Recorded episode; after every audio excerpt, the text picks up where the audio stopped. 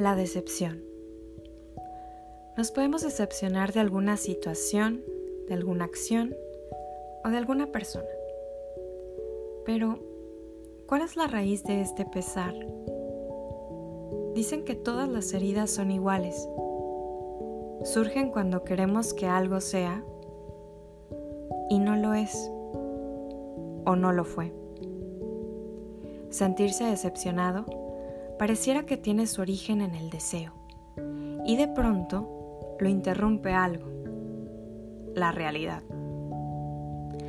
Es así como la decepción pudiera brotar de un pensamiento ilusorio, de una imagen perfecta diseñada en el volátil espacio de la mente, para satisfacer nuestras necesidades particulares.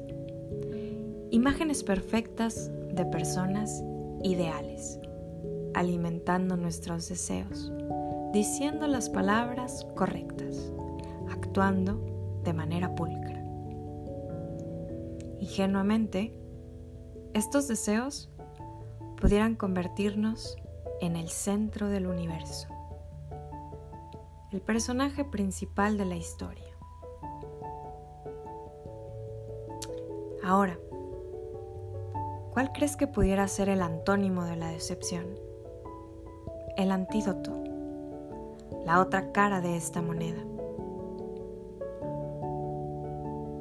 La confianza. Confiar en que solo somos una parte de una gran historia, una historia hecha de muchos actores auténticos que entretejen sus enseñanzas y aprendizajes, convirtiéndolos en vivencias y recuerdos. Confianza en que cada una de las interacciones que tenemos con el otro nos van creando,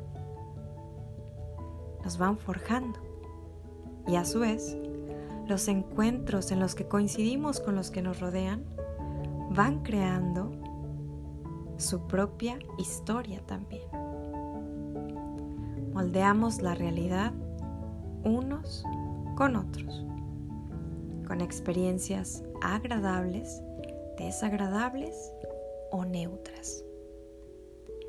Te invito a que la próxima vez que detectes una sensación de decepción o una emoción que desencadena de ella, te detengas un momento a simplemente ser testigo del tinte que va tomando para ti esa circunstancia, esa palabra o esa acción. Te invito a que en ese instante hagas una pausa en tu interior y puedas retirar los lentes del juicio.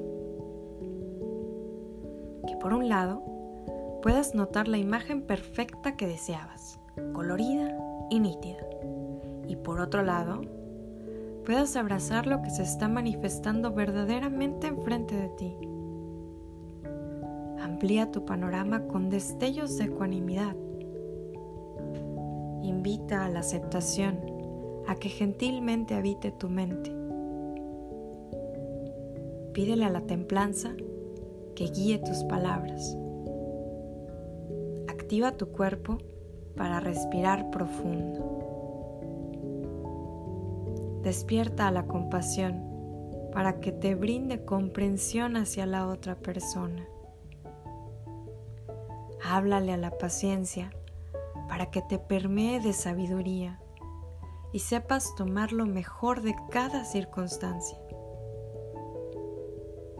Toma la habilidad del fuego para transmutar tu emoción aflictiva a una virtud que florece en potencia.